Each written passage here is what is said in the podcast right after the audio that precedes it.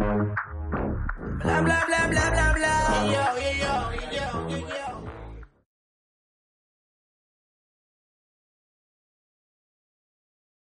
Hola, ¿cómo están? Sean bienvenidos a un nuevo capítulo de Las Dos de Regla.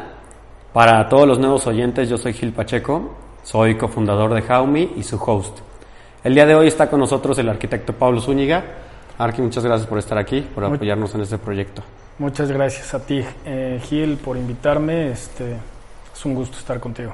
Qué bueno. Este, bueno, como introducción de- del arquitecto y para que todos los que nos estén escuchando conozcan un poco de él, el arquitecto ha tenido una gran trayectoria en, a lo largo de su carrera profesional en Puebla y en México, por lo que hemos platicado. Mm, me parece que ha construido, por lo menos en Puebla, más de 80 casas en distintas zonas, principalmente en Lomas, ¿no? Por lo que tengo Sí, entendido. Sí, sí. Y eh, además de, de haber construido y elaborado distintos desarrollos, o por lo menos dos que son los que yo conozco, con más de 80 departamentos en conjunto, ¿no, arquitecto? Sí, así Entonces, para todos los que nos escuchen, pues es, es algo muy, muy padre, muy grande. Un desarrollo es de 19 pisos, Abric, está increíble, a mí me encanta. Y Masic, que es alrededor también de 40 departamentos, ¿no? Sí, así es. Pues muchas gracias por estar aquí, arquitecto. Estoy seguro que unas palabras de usted van a ayudar a muchos y también a mí a lo largo de nuestra carrera profesional. Esperemos que sí. Estoy muy entusiasmado en transmitirles lo poco Qué bueno. que pueda tener de experiencia y de, pues, de trayectoria en, en el mundo de la construcción y de bienes raíces. Ok. Arquitecto, ¿cómo ves si, bueno, el, el objetivo que yo pensaba para este, el- este capítulo, pues me gustaría que nos platicara un poco de, de su carrera, tal vez tanto un poco académica desde que empezó y cómo se ha desarrollado profesionalmente, y también de, del desarrollo Abric, ¿no? Tal vez, o tal vez de, de otros, que a mí es por lo que nos conocemos, ¿no? Por Abric. Entonces, ¿cómo ves si, si empezamos a introducirnos hacia ese tema? Y tal vez nos va platicando cómo empezó en las bienes raíces. Pues mira, eh, yo estudié en la Universidad Iberoamericana eh, en la década de los noventas en la Ciudad de México. Este, de ahí empecé a trabajar en ventas de, de bienes raíces. Este, de una manera pues más, más de los noventas, un poquito más este, simplón, con banderitas en la calle, este, una sombrilla. eh, y pues de ahí pues fui juntando un poquito para empezar a construir. Ok. Empecé, empecé construyendo una casa, después dos, y compré un lote para hacer dos casas, y luego compré otro lote para hacer otras dos, y así estuve, estuve en, la, en la Ciudad de México construyendo. Eh, mientras trabajaba a la par con un despacho de arquitectos. Eh, de ahí me mudé a Puebla, más o menos en el 2006. Eh, aquí en Puebla em- empezaba Lomas, empezaba Lomas de Angelópolis, este desarrollo que nos ha impulsado a muchos y Sí. ha traído, ha sido un imán impresionante dentro de- del país entero. Ha- hay migración de, de todo el país hacia, hacia Puebla gracias a Lomas. Es impresionante lo que han hecho. Y aquí en Lomas empecé a hacer casas, empecé haciendo igual dos, tres casitas, mucho en el 8-8 y luego ya en otros, en otros este, clústeres y en otras partes de Puebla. De ahí, saliendo de Lomas, me encontré un letrero de que se vendía el, el, este, el terreno para hacer Masic. Esto fue hace aproximadamente siete años, 2013 más o menos. Eh, ahí compramos, compramos entre mi hermano y yo, compramos ese terreno, eh, buscamos un crédito para financiar la obra y, y lo hicimos. Hicimos, hicimos Masic, que son 40 departamentos. Este era un terreno de 2.500 metros Es un terreno bastante extendido, entonces nos dio oportunidad de hacer el estacionamiento en un solo nivel, en un semisótano. Se hicieron cinco niveles de departamentos, haciendo ocho, nivel, ocho departamentos por nivel. Eh, y llevaba su área de amenidades. Tenemos un jardín muy grande, tenemos un jardín de 700 metros cuadrados. Entonces eso le da pues mucha vida al desarrollo. Y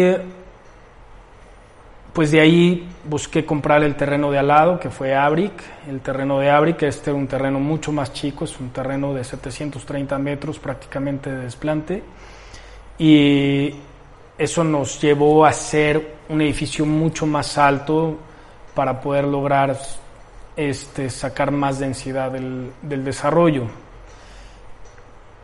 Eh, la base para, para poder este, bueno, pues básicamente eso es mi trayectoria y hicimos otro desarrollo también entre Forjadores y Zabaleta, en la esquina, casi esquina de Forjadores y Zabaleta.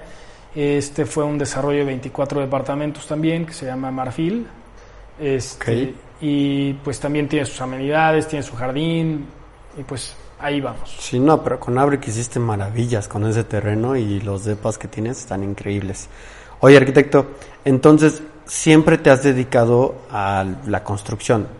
Sí, no, nunca te has fuerte. inclinado hacia otro negocio, tal vez venta de material o alguna otra cosa que, que hayas hecho en tu carrera o no. Eh, a lo largo de la carrera, pues he participado en otros proyectos de pues remodelaciones, este, algo de remodelaciones de tiendas o, o adaptaciones de locales para tiendas, este, de diferentes marcas. Pero sí, mi fuerte ha sido la, La construcción. construcción, siempre. Oye, arquitecto, ¿y por qué empezaste un, un desarrollo de departamentos? ¿Qué te motivó a, a- a irte hacia, tal vez el primero por lo que entiendo fue Masic? ¿Por qué no seguiste con desarrollo de vivienda de casas? Eh, pues mira, es un poco también lo que está pasando con los departamentos ahorita. El, se empezó a saturar la demanda de la oferta de casas y la utilidad se empezó a ir un poquito para abajo. Entonces eh, empezaba el boom de departamentos en Puebla con Masic.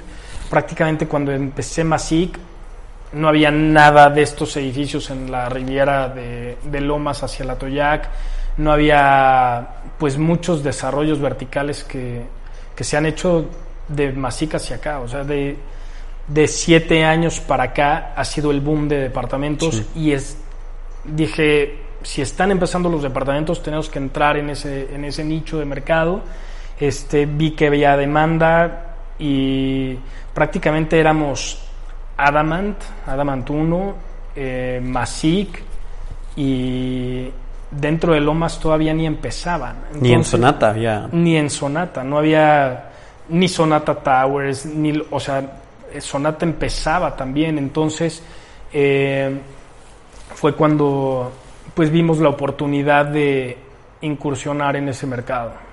Ok. Oye, arquitecto, y pensando ya específicamente en, en estos desarrollos que tal vez aquí la gente no todos los conocen, pero bueno, vamos a intentar mostrarlos. ¿En qué te inspiraste? ¿En qué te inspiraste como arquitecto o, de dónde sacaste la idea de este estilo de departamentos que traes tú ahorita? Pues mira, tratamos de sobresalir eh, basándonos en un concepto que nos dé la base para todo el desarrollo, desde Masic. Este, en Masic, Masic significa piedra, entonces eh, vimos en Masic, el, el concepto básico de Masic era la piedra. La piedra es algo sólido, eh, muchas veces cuando inicias un matrimonio, pues la piedra es el diamante, es algo que va a perdurar, es algo que te da solidez en tu vivienda, ¿no? Entonces, justo por eso, Masic es un edificio muy sólido, es un edificio de concreto, mostramos el concreto por todos lados. Sí. Este, eh, entonces, en Abric, en Abric dijimos, ah, pues, ¿qué te gustaría para tu casa? ¿qué, ¿qué similitud encuentras en tu casa? Pues un abrigo, un abrigo es algo que te protege, es algo que te separa de las circunstancias del ambiente y a la vez es algo que se adapta a ti. Entonces, eh, en Abric puedes ver estos muros curvos que van desde la base hasta arriba, que hacen la similitud de la apertura del abrigo. Tenemos los triángulos en la serigrafía de las, de las ventanas, simulando los bolsillos del abrigo, las solapas. Entonces, O sea, la fachada también está pensada en eso, la todo. o sea, el concepto del edificio te, te da la pauta para todo. Eh, desde los materiales que vas a utilizar, desde... eh, había una disyuntiva en Abric, ¿no? Este, podíamos hundir los sótanos de los estacionamientos al hacer un terreno relativamente chico, pues teníamos que hacer varios pisos de estacionamiento. Entonces dijimos, pues los podemos mandar para abajo o los mandamos para arriba. Pues, ¿qué necesitamos? ¿Qué te manda el abrigo o el, o- la- o el concepto? Pues el separarte de las, de las circunstancias del ambiente, ¿no? Entonces vamos a utilizar los eh, pisos de, de estacionamiento para subir el edificio y separar los departamentos. Los departamentos empiezan en el piso 8, entonces ya desde ahí te separas de la calle. O sea, el más abajo estás eh, alrededor de 35, 40 metros arriba de la calle, ¿no? Entonces eso, el, siempre el concepto del, del edificio, es el concepto inicial, es el que te da la pauta para todo, para los acabados, para cómo vas a distribuir los departamentos, para todo, Te absolutamente todo, es regresar a ese punto base que es tu concepto. Ok. Oye, arquitecto, y ahorita que ya están terminados, bueno, Abric ya está terminado y Masic ya desde hace unos años, cuando tú empezaste esos proyectos, ¿te los imaginaste como son hoy en día? Pues mira, el proceso creativo para un proyecto de estos, como te digo, desde, desde la base del concepto, que es algo que no todo el mundo usa, la verdad, muchos dicen, ah, pues vamos a hacer departamentos y pues vamos a poner, ¿qué es lo que pide el público? Pues piden dos, tres recámaras, tantos baños, cuarto de servicio, no lo que sea. Aquí vamos un poquito más allá en, el- en la cuestión de diseño y de, y de darle una base conceptual a los proyectos. Sí. Entonces, durante ese proceso creativo, bueno, Abric pasó por muchas etapas, este, hubo varios modelos para hacer Abric, como te decía, desde hacer el edificio de 10 pisos con 5 sótanos y ahora es un edificio de 19 niveles desde la, desde la banqueta hacia arriba, ¿no? Entonces, sí pasamos por un proceso creativo eh, que llevo alrededor de unos dos años, dos, tres años, y este, pero cuando llegamos a poner la primera piedra, de ahí sí no podemos cambiar nada. Ya como está el proyecto y la parte creativa, ¿No cambiaste? de ahí no cambia nada. Si tú ves los renders con los que empezamos a, a publicitar a, a Abric, este, son la Lo son, que es ahorita. Son lo que es ahorita. Este, eh, he recibido comentarios de, de clientes que pues, compraron antes de que pusiéramos una piedra. Este, me dicen, oye, muchas felicidades porque sí lo que me vendiste Es lo sea, que me entregas. es lo que me estás entregando y este y pues eso el cliente creo que lo agradece no este es importante cumplir con lo que estás prometiendo Sí, eso está padrísimo. Porque, pues luego, ¿cuántas veces no hay hoy en día que desde tiempos o te imaginas algo en preventa y sí te decepciona, ¿no? A la mera hora, como cliente. Sí, También sí. nosotros en la inmobiliaria pues, intentamos pues, darle a la gente lo que espera y lo que necesita. sí claro Oye, arquitecto, y bueno, mencionaste que para Abric, este, para Abric y para Masic. Masic son, son distintos proyectos desde, la, desde un inicio. ¿Cómo fue el proceso de, de capitalización en ese sentido? O sea, ¿tuviste inversionistas? Eh, ¿Te acercaste a alguien, a un banco? básicamente los inversionistas somos mi hermano y yo Eh, tuvimos en Masic todavía tuvimos dos inversionistas muy pequeños tenían un tenían un este un capital más bajo sin embargo este el, el capital que hemos aportado ha sido básicamente para el terreno. Para el terreno y un poco un poquito más para hacer algo de publicidad y hacer toda la parte del proyecto. Se necesita algo de capital para licencias, permisos, este, estudios que se tienen que hacer. todo de lo previo a la construcción. Mecánica de suelos, todo lo previo a la construcción. Entonces, este, básicamente esa fue nues- nuestra inversión inicial. Eh, de ahí lo demás se, se fi- se financió a través de un crédito puente. Se consiguió un crédito puente eh, tanto para Masic como ahorita para, bueno, Para Brick. se consiguió para Brick. Ok. Este, la, yo quiero resaltar algo eh, que me parece importante en este, en este sentido del, del financiamiento. Eh, hay que ser muy cautelosos en la parte de prever una preventa, valga la redundancia. Eh, si, si nosotros estamos esperando una preventa, tenemos que tener un estudio de mercado realmente fundamentado y sólido para, para no caer en la parte de, ay, sí, se va a vender todo muy rápido y voy a, tener, y voy a capitalizar todo de parte de los clientes. Eso nos lo da un estudio de mercado. Y, y aquí en Puebla ha sido una parte un tanto complicada debido a la saturación de oferta que hay.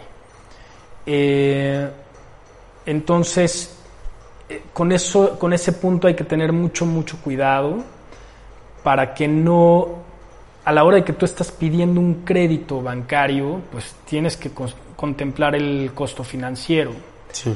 que son intereses, en el caso de, de Abric, llegan a ser unos intereses muy altos, que si tú no los prevés y no prevés tu parte de la venta, de tiempos de venta, entonces ese costo financiero te puede acabar muy fácil. Este, yo es algo que aconsejo y que aunque cueste un estudio de mercado, hay que, hay que tomarlo mucho en cuenta para que no para que no sea un fracaso estos proyectos, que lo llegan a ser, o sea, hay, hay constructoras que, que se han dedicado a ser parte de este gran desarrollo de Lomas y que sí llegan a sufrir. Por Yo, tiempos. yo personalmente lo he llegado a sufrir unos tiempos eh, por este costo financiero que tiene y la gran demanda que hay, ¿no? Pero está súper interesante eso. ¿no? Sí, sí. Sí, es algo que mucha gente dice, ay, pues vamos a construir, le metemos, Vamos vendiendo crédito y vamos vendiendo y todo se vende. Pues todo se vende, pero En toma sus tiempos. tiempos, ¿no? Entonces esa es una parte complicada que hay que tomar mucho en cuenta. Ok. Por lo que entiendo entonces ahorita del estudio de mercado, tuviste uno desde Masic Sí, y comentaste que habías visto el letrero de la venta del terreno. ¿Te animaste a comprarlo sin previamente hacer el, el estudio de mercado? ¿O Sí. cómo es ahí ese proceso? Sí, eh, no, no puedes, no puede, digo, sí se podría hacer un estudio de mercado antes de comprar el terreno, pero pues generalmente, pues no, no, o sea, los terrenos no están eternamente en venta muchas Sí. veces, entonces, este, pues sí lo vi como una oportunidad y sí lo compramos, se hizo el proyecto, se hizo un estudio de mercado, eh, salimos bien, no te diría extraordinario, pero tuvimos nuestra utilidad y todo. Eh, pero pues un estudio de mercado toma tiempo, entonces sí. te diría, pues sí puedes comprar el terreno, no empieces a construir hasta que no tengas ese estudio de mercado que te mande qué es lo que está requiriendo la demanda de, del lugar. Y con ese mismo estudio de mercado que ya habías hecho previamente para Masic, ¿tomaste en cuenta datos de ahí para el de Abric por ser vecinos? ¿O tal vez o hicieron otro enfocado a algo distinto, por ser un concepto tal vez diferente. Sí, hicimos otro, hicimos uno, un estudio nuevo, habían cambiado las circunstancias debido a este boom de departamentos. Abric llegó con una competencia mucho mayor que Masic.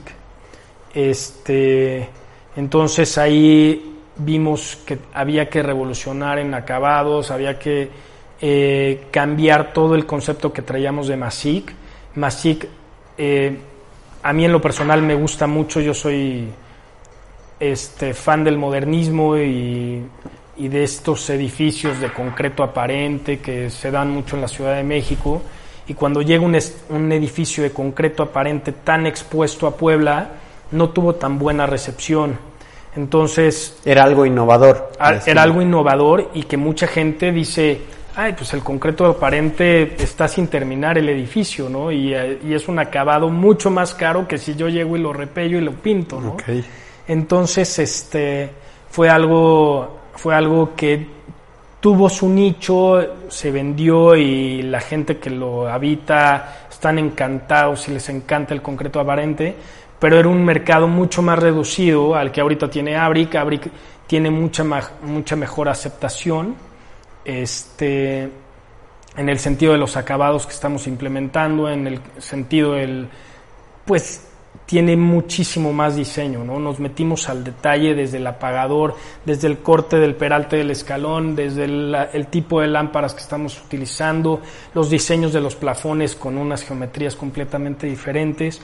Entonces, nos salimos completamente de lo convencional. Sí. Eh, en, los dos, en los dos proyectos, o sea, Masic fue algo innovador en Puebla, Abric es algo innovador, yo te diría, eh, a nivel de diseño tenemos detalles como ningún, de- ningún edificio de departamentos en Puebla. Este, sí tratamos de salirnos de lo convencional, como te digo, desde el concepto. Ok. Y, por ejemplo, para Abric, hablando, bueno, en ubicación, pues son vecinos estos dos desarrollos. Pero, ¿no pensaste en algún otro momento enfocarte en otra ubicación en Puebla para Abric? Eh, pues como Ya, te ya com- conocías el mercado de la zona, tal vez, Sí, pero ¿no pensaste tal vez irte a otra zona? Pues mira, eh, como te comentaba al principio, Lomas ha sido un gran imán este, a nivel nacional este, para atraer gente, ¿no? Para, para, pues, para desarrollos inmobiliarios. Sí, para inversionistas Entonces, también. y muchos. para inversionistas y todo. Esto ha hecho, eh, pues es, es toda una ciudad que ha hecho que muchísima gente crezca y que mucha gente quiera este, venirse a vivir por aquí. Entonces, al estar en la entrada de Lomas, este, pues ahí estamos, estábamos, seguimos captando clientes y seguimos siendo un foco de atención que me pareció un, un sitio pues realmente ex- extraordinario, ¿no? Este, la comodidad de vivir en esa, en esa esquinita que no estás en el paso de todo mundo, pero a la vez tienes todo cerca, es, a mí se me hace comodísimo, es- es- se me hace una ubicación pues muy buena, ¿no? Ok. Arquitecto, y hablando en el sentido de, bueno, en el tema de permisos para estos desarrollos, ¿cómo, cómo fue el proceso? ¿Es complicado el, el poder obtener los permisos que necesitas para este tipo de desarrollos? Pues mira, estos, estos desarrollos, los, bueno, los permisos para los dos desarrollos se hicieron hace alrededor de 5 y 8 años, 5 para Abric y 8 años para, para Masic. Y no, no, fue un, no fue un tema complicado, digo, es, está la hacha, es este, pues estar de cuchillito de palo ahí con las autoridades para sacar los trámites, pero no, e- no es algo tan complicado. Ok. ¿Y qué permisos se necesitan? Porque yo así pues nunca me he aventado un desarrollo, ¿verdad? Todavía.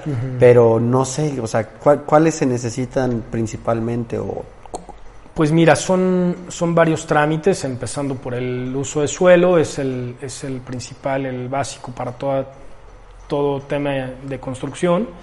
De ahí eh, hay que sacar un uso de suelo, una factibilidad de uso de suelo primero. Sí. Eh, se tiene que sacar el uso de suelo ya propiamente, la licencia de uso de suelo. Hay que sacar un... Hay que hacer un estudio de impacto ambiental. Ahí hay que ir con la Secretaría del Estado, del Medio Ambiente y Desarrollo Territorial. Son varias palabras ahí, Sí. que es como trabalenguas pero este, en esa secretaría se saca, básicamente es un permiso de, de- de medio ambiente, hay que sacar el de protección civil, eh, bomberos, bom- bomberos primero y luego protección civil. Eh, Todos estos se van sacando en el transcurso desde previo hasta cuando vas ya con obra o todo previo a obra. todo es previo a la obra. ¿Y como qué tiempo tardaste? Han de haber sido más o menos como unos entre 6 y 8 meses. Ok. entre 6 y 8 meses, este, ya que tenemos el de desarrollo, el de medio ambiente, ya se saca la licencia de fraccionamiento. Esta licencia de fraccionamiento, pues básicamente es para cuando vas a hacer un desarrollo plurifamiliar y posterior a este la licencia de construcción. Ok. Ya después de la, de la licencia de construcción pues, se tienen que ir sacando, dependiendo el, la- el término, el, el plazo de la obra, pues se tienen que sacar diferentes prórrogas o, este, o ya la terminación de obra. Ok, pero en sí es talacha. No es. Esta lacha no es algo tan complicado. Cada trámite requiere estudios de mecánica de suelos, eh, el estudio, el diseño estructural del edificio, este, o la carpeta para el medio ambiente. Hay diferentes estudios que se tienen que hacer para lograr con los requisitos de cada uno de estos permisos. Ok. Oye, y hablando ya de un, poco de otro tema, más o menos un desarrollador, o tal vez tú en tu en la experiencia que tienes en estos desarrollos, ¿qué porcentaje necesitas tal vez al principio, no? Porque puede que yo diga, no, pues tengo tanto, y como tú dices, tal vez sin invertir en un estudio de mercado, alguien se la avienta, ¿no? Pero ¿qué porcentaje se necesita o qué porcentaje tenías tú, tal vez, seguro, para poder empezar de- el desarrollo? Pues mira, eh, como se considera esto, eh, uno debe de partir del el valor de venta del desarrollo. Yo ya, yo ya tengo cierta investigación o conocimientos de qué se puede hacer en el terreno que voy a comprar. Eso, eso sí se hace antes de comprar el terreno. ¿Qué es lo que puedo hacer en ese terreno? ¿no? Tengo que investigar qué es lo que puedo hacer en cuestión de densidad. Sí, exacto. Entonces, este, ya que tenemos qué se puede hacer, cuántos metros voy a vender, cuánto va a costar, puedo hacer un cálculo aproximado de cuánto va a costar y en cuánto se va a vender. Entonces, eso, ese es un paso básico antes de comprar el terreno. Eso sí tiene que ser de ley. Entonces, yo que yo a la hora de que ya sé en cuánto se va a vender el, el- el proyecto, debo de estimar al aproximadamente un 20 a un 23% que me va a costar la compra del terreno y los estudios y permisos previos Del total de venta. del total de venta. Ok. Yo puedo destinar más o menos ese capital y ahí voy en buenos pasos para poder comprar el terreno. Podríamos llegar a, a decir que hasta un 25%, pero lo mejor sería entre un 20 y un 23. Ok, para poder hacerse dueño del terreno, tal vez a tenerlo y lo de los permisos. ¿no? Así es. Empezar el, el proyecto. Así es. Ok. Oye, arquitecto, dentro de, de Abric ya específicamente, ¿qué fue lo más difícil que te, que te llevó? Desde su planeación, desde obtener el terreno, desde los números iniciales o hasta el final que me digas, no sé, algo de que, no, pues tal material no quedaba o tal cosa del baño, no sé. Pues mira, ¿Hay algo o todo es difícil? no, yo te diría nada es difícil, todo es Ah, cuestión de resolverlo, ¿no? Este, todo tiene sus bemoles, la parte financiera a mí en lo personal me cuesta mucho trabajo, la parte de las ventas, el, poder pronosticar esas ventas, de verdad ha sido, ha sido algo muy complicado. Eh, sin embargo, en la parte en, la obra, en la cuestión de obra, justo cruzam, justo teníamos ya toda la estructura, hicimos, estábamos empezando a hacer muros y viene el sismo del 17 Sí. De septiembre de 2017.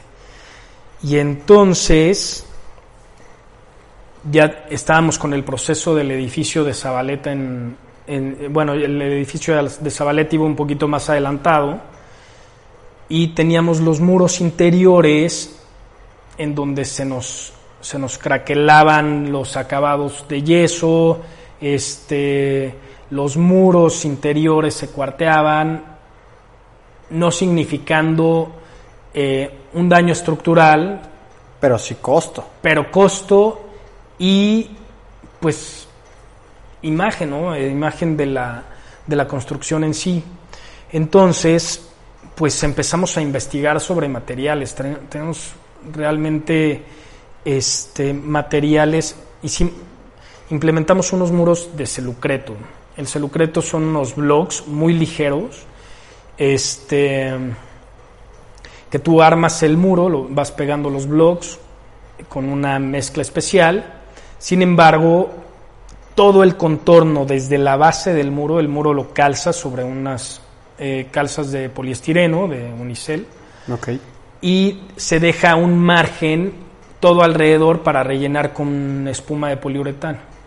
Entonces, la estructura a la hora de moverse en un sismo, las columnas y traves, eh, no van a chocar con el muro. Esta espuma de poliuretano arma un colchón para que el muro no choque con la columna y no, y no tenga el impacto con la columna directo. Entonces va a ser mucho más difícil que se estrelle. Y luego, pues vimos la, parte de los acabados, que el yeso pues, se, se desprende a la hora de tener la vibración del sismo, el yeso se desprendía de los muros, ¿no? Entonces la gente se espantaba, este edificio se está cayendo. Pues no, no se está cayendo el edificio, se está cayendo el muro, o se está cayendo el acabado. Entonces, eh, metimos de recubrimiento una pasta elastomérica, que es una pasta que le da el acabado al muro y se forma como hule. Es muy elástica.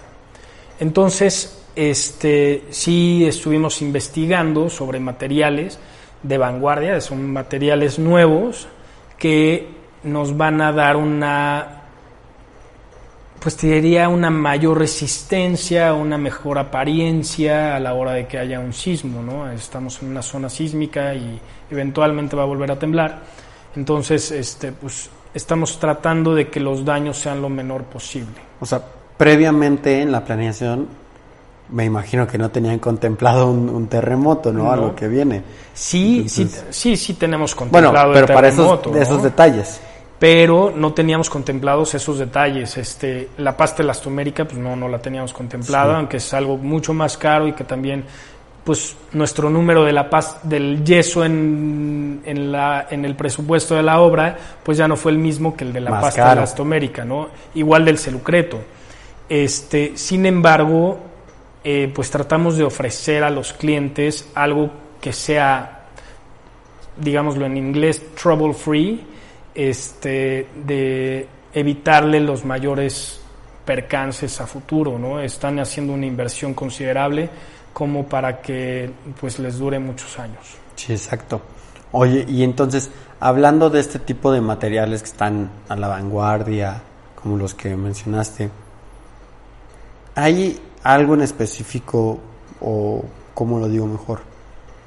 La tecnología tanto en construcción como en cualquier otro detalle, ¿cómo la adaptas a tus desarrollos y a, a tu trabajo en general? Porque puede que si te haces otra casa, ¿cómo o sea, adaptas tecnología tanto en construcción como en detalles? Por así decirlo, en Abric, para los seis pisos que mencionaste de estacionamiento, pues tienes unos elevadores para coches, ¿no? Este es algo distinto, que pues sí es tecnológico, ¿no? Pero tal vez algo más.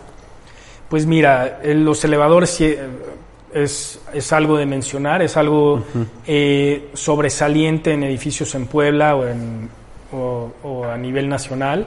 Eh, sí existen, o sea, los podemos, los, los podemos ver en muchos estacionamientos o cosas así. Sin embargo, aquí los estamos pues ya poniendo con puertas de acero inoxidable, como si fuera un elevador de personas, pero al, Totalmente seguro. Totalmente seguro, bueno, totalmente seguro. Este es, es lo mismo que un elevador de personas, funciona igual. Este, y tienen muchísimos sistemas de seguridad. Eh, sin embargo, le metimos clase, le metimos diseño a, a toda la entrada de los elevadores de autos. Este, y como esto, pues está lo de los muros, eh, que es un material nuevo, la pasta elastomérica es un material nuevo, este, eh, estamos preparados para meter este, sistemas inteligentes de automatización de luces, Ah, persianas, este, audio. Eh, tú puedes llegar y ya instalar tu Para hacer inteligente tu para departamento. inteligente tu departamento puedes llegar y poner un Alexa, un Google Home para tener comandos de voz. Este, en fin, es, está preparado el, el edificio para ir a la, ir a la vanguardia, ¿no? Este, en, en todos los sentidos. eh, tenemos cristales que eh, son, tienen filtros solares, ya no te decoloran tanto el piso, los muebles, te bajan un poco la temperatura.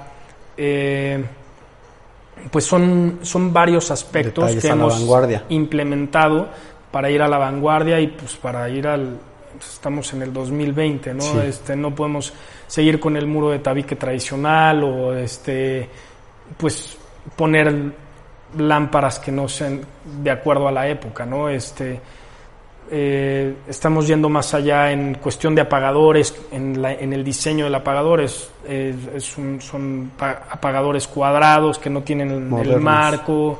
Este, las lámparas son dirigibles, no son lámparas estáticas. Este, vamos con LED en todo el edificio. Eh, en fin, vamos buscando en todos los detalles tanto diseño como este pues como ir implementando materiales nuevos, ¿no? Arquitecto, mencionaste hace rato que algo que te costó trabajo en Abric o, bueno, no sé si en Masic, fue el- también el proceso de ventas. ¿Cómo, ¿Cómo vendes tú ahorita? ¿Hay alguna estrategia que utilices desde el principio? O, o sea, ¿cómo le haces para vender? Pues mira, hemos intentado varias, varias cosas. El tener la competencia tan amplia, pues te lleva a, a intentar diferentes caminos, ¿no? Este, hemos buscado la parte de la exclusiva, hemos buscado este, publicidad en diferentes aspectos, revistas espectaculares, etcétera. Sin embargo, eh, yo te diría algo que igual y tú como inmobiliaria no te va a gustar tanto, pero No, no te preocupes. el buscar eh, diversidad de, de vendedores. Sí, claro. Eh, siempre, siempre el ampliar ese panorama eh, nos ha ayudado. Eh, ahorita trabajamos, tenemos un directorio de aproximadamente 150 entre vendedores particular, Independientes. independientes e inmobiliarias, ¿no? Sí. Este siempre tenemos llamadas de diferentes este, vendedores para poder este, jalar, jalar clientes. Sí tenemos nuestro showroom, tenemos este, nuestros vendedores eh, de planta, sin embargo, lo que más nos atrae clientes es el diversificar el, el área de ventas, ventas. Con, y apoyarnos con... O sea, no una exclusividad. Tú no eres de no exclusividad. No, Ok. no este... no, yo también. Lo, yo, yo tampoco lo hemos intentado, lo hemos intentado pues algunas cuatro o cinco veces y no, no nos ha funcionado. Ok. Oye, y en preventas, el showroom, ¿qué tanto te beneficia? Ese es importantísimo. Eh, ¿Cómo le vas a vender al cliente? ¿Cómo le vas a enseñar tu producto al cliente? Este, es súper importante tener un showroom, tener un brochure, un brochure en el que expliques el El concepto. proyecto también. Eh, tienes que empezar por explicar el concepto, tienes que empezar por explicar eh, cómo va a ser el desarrollo, sus beneficios, sus ventajas sobre los demás. Este es, eh, es básico un showroom para poder empezar a vender. Ok. Arquitecto, ¿y el proceso de selección de acabados lo tenías planeado? Bueno, ¿los pensaste desde un inicio o sobre Sí. la marcha fueron evolucionando? ¿Y cómo fue ese proceso? O sea, ¿fue desde la inspiración que tuvieron en un principio? No sé, te hablo de- desde pisos, este, pues, acabados en cocina, baños, la altura que manejas, eh, lámparas de iluminación, todo ese sentido, ¿cómo fue? O sea, ¿fuiste tú el que los iba definiendo? Eh, me- sí me apoyé con un diseñador de, de interiores, este, íbamos muy de la mano. Eh, en el proceso de, pues del proyecto, antes de empezar la obra, sí estaba definido en, en los renders, íbamos definiendo pisos, íbamos definiendo cómo iban a ser las ventanas, las lámparas, los plafones. Por eso te decía, no nada más desde el render exterior, desde los renders interiores. Tú ves un render interior con el que empecé a vender y es el departamento de ahorita. No tiene, Diferencias. no tiene diferencias. Si hay diferencias fue para mejorar, pero muy poco. O sea, es muy poca la diferencia entre el render y, y ya la obra.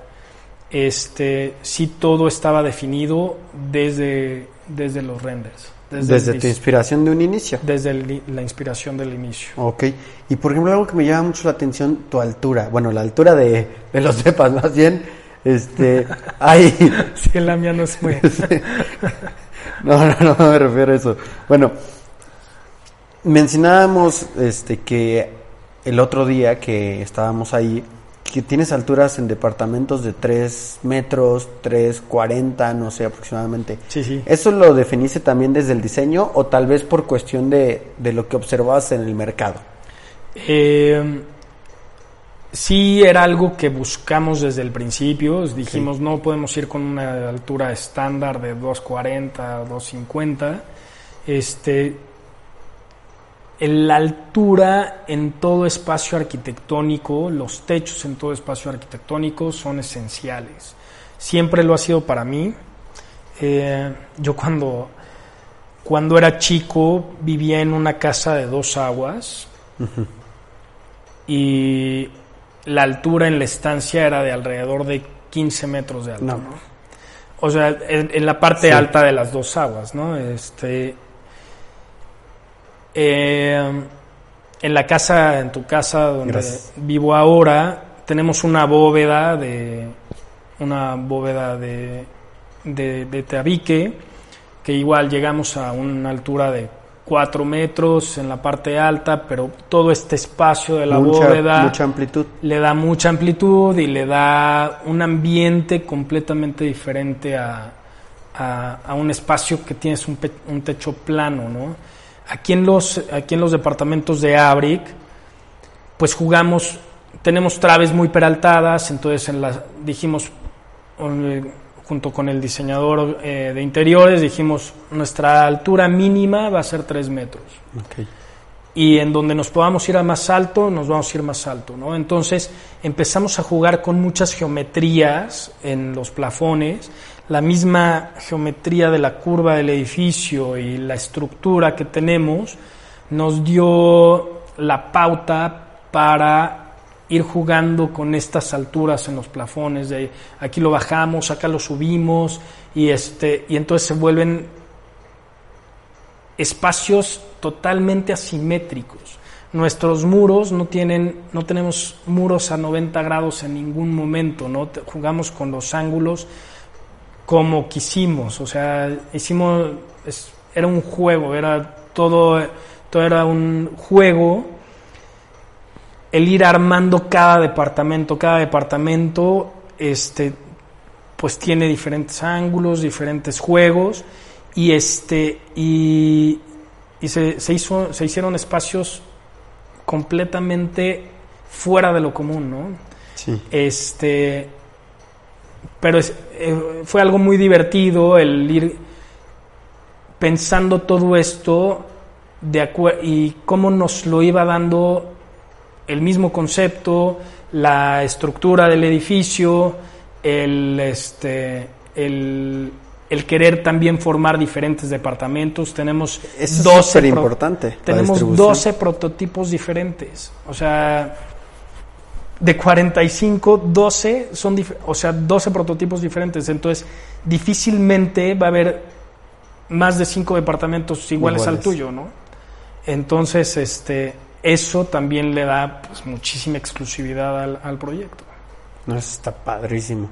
Arquitecto, y dentro de, de este mismo, cuando iban jugando con la distribución de, de los departamentos, alturas y todo eso, en cuestión de amenidades, ¿cómo las definieron? Porque, bueno, hay que mencionar que tienes un gimnasio grandísimo para los cuarenta y tantos departamentos que son, ¿no? Digo, esto comparando con otros desarrollos. Sí, sí. La alberca que tienen, tienen una alberca en el séptimo piso de ¿cuántos metros es el De carril? 22 metros de... Bueno, tiene 20 metros como alberca, más 2 metros que tenemos ahí de chapoteadero. Tienes también aparte un área social muy grande y un área verde en Sí, el sí. séptimo piso, ¿no? O sea, esos son detalles muy padres, pero ¿cómo, cómo fue el proceso? Tal, ¿No pensaste en algún momento hacer eso más chico y hacer otros dos departamentos?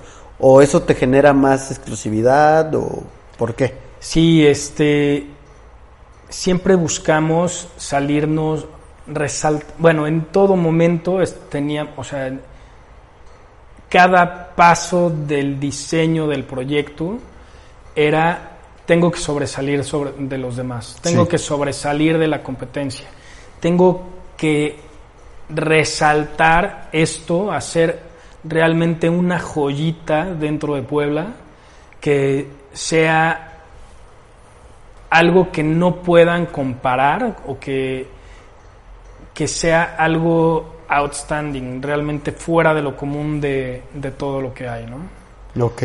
Entonces, a la hora de hacer todo este piso de amenidades, pues sí dijimos, pues nos va a costar, pero es, va a ser la manera de que la gente diga, no me importa todo lo demás, quiero en Abric. Entonces, eso es lo que te hace diferente a otros desarrollos. Sí, la verdad es que ¿El, la el diseño? el o, o diseño algo así que, que y la competencia. O sea, la competencia nos ha empujado a, a sobresalir, a tener que ir más allá de todos los demás. Cuando va un cliente que le dices, ¿por qué Abric? ¿Cuál es tu plus? ¿Cuál es mi plus? Lo que mencionas. Bueno, tenemos, aparte de muchos que tenemos, yo sé, ¿no? Pero- tenemos, eh, es un desarrollo que tiene aproximadamente 50% de área vendible y 50% de áreas comunes. O sea, por cada metro de cuadrado que estás comprando de tu departamento, tienes otro tanto afuera que disfrutar. Entonces, eso te da una exclusividad impresionante. Tú te vas, no quiero nombrar competencias, pero todos los desarrollos de Sonata son desarrollos de 120 departamentos para arriba con los mismos metros cuadrados de amenidades que tenemos nosotros. Entonces, tú divides esos metros de amenidades entre Por- 45 entre departamentos o entre 120 a, a 300 y hay una gran diferencia. Tú vas a un gimnasio en donde va a haber 10 personas y vas a tener al de la, al de la caminadora de al lado respirándote aquí con coronavirus o vas a estar prácticamente solo en el gimnasio. Entonces son, sí son factores que eh, pues sí le dan muchísima más categoría y exclusividad a, a nuestro desarrollo. Arquitecto, y en cuestión de edades, ¿en algún momento pensaste que tu desarrollo Abric estaba enfocado a algún tipo de edad? Pues sí, eh, eso nos lo da el estudio de mercado y sin embargo eh, muchas veces veo el desarrollo para mí. O sea, ¿cómo me gustaría a mí? ¿Qué es lo que yo quisiera en el desarrollo? Eso me lo dio, o sea, eso lo busqué a la hora de hacer las amenidades. Oye, a mí me gusta nadar, entonces voy a hacer una alberca por lo menos de 20 metros de largo que sea cómoda para nadar. Este, voy a hacer una reunión con mis amigos o me gusta juntarme con mis amigos a jugar cartas. Entonces hicimos el salón de juegos con el billar, las mesas para jugar cartas, la pantalla para ver el partido con nuestros amigos. La barra increíble que hay. La tiene. barra que está muy padre. Y en todo le vamos metiendo diseño, ¿no? Oye, la, ¿qué altura la barra de ahí? acero ahí, tenemos casi 5 metros, No, o sea, estamos más o menos por los 480. Este, le buscamos hacer la barra con los remaches y que se vea algo más informal, pero pues que sea divertido, ¿no? No- que, es un- que no es una barra de granito eh, o con el tema del Onix, con la luz atrás, que es algo ya medio chotado. Sí, claro, las tendencias van cambiando y los gustos igual. Pero bueno, arquitecto, le agradezco mucho por su tiempo. Estoy seguro que, que esta plática que tuvimos el día de hoy va a ser muy, muy buena información para muchas personas que quieran emprender en este camino de las bienes raíces. Los tips, consejos y su experiencia tanto en desarrollos que nos, que nos comentó es impresionante. Le agradezco mucho y pues muchas gracias a todos los oyentes por escuchar este nuevo capítulo del podcast de las dos de regla. No olviden darnos follow, suscribirse en YouTube Spotify y esperemos que les haya gustado. Nos vemos en el siguiente capítulo. Saludos.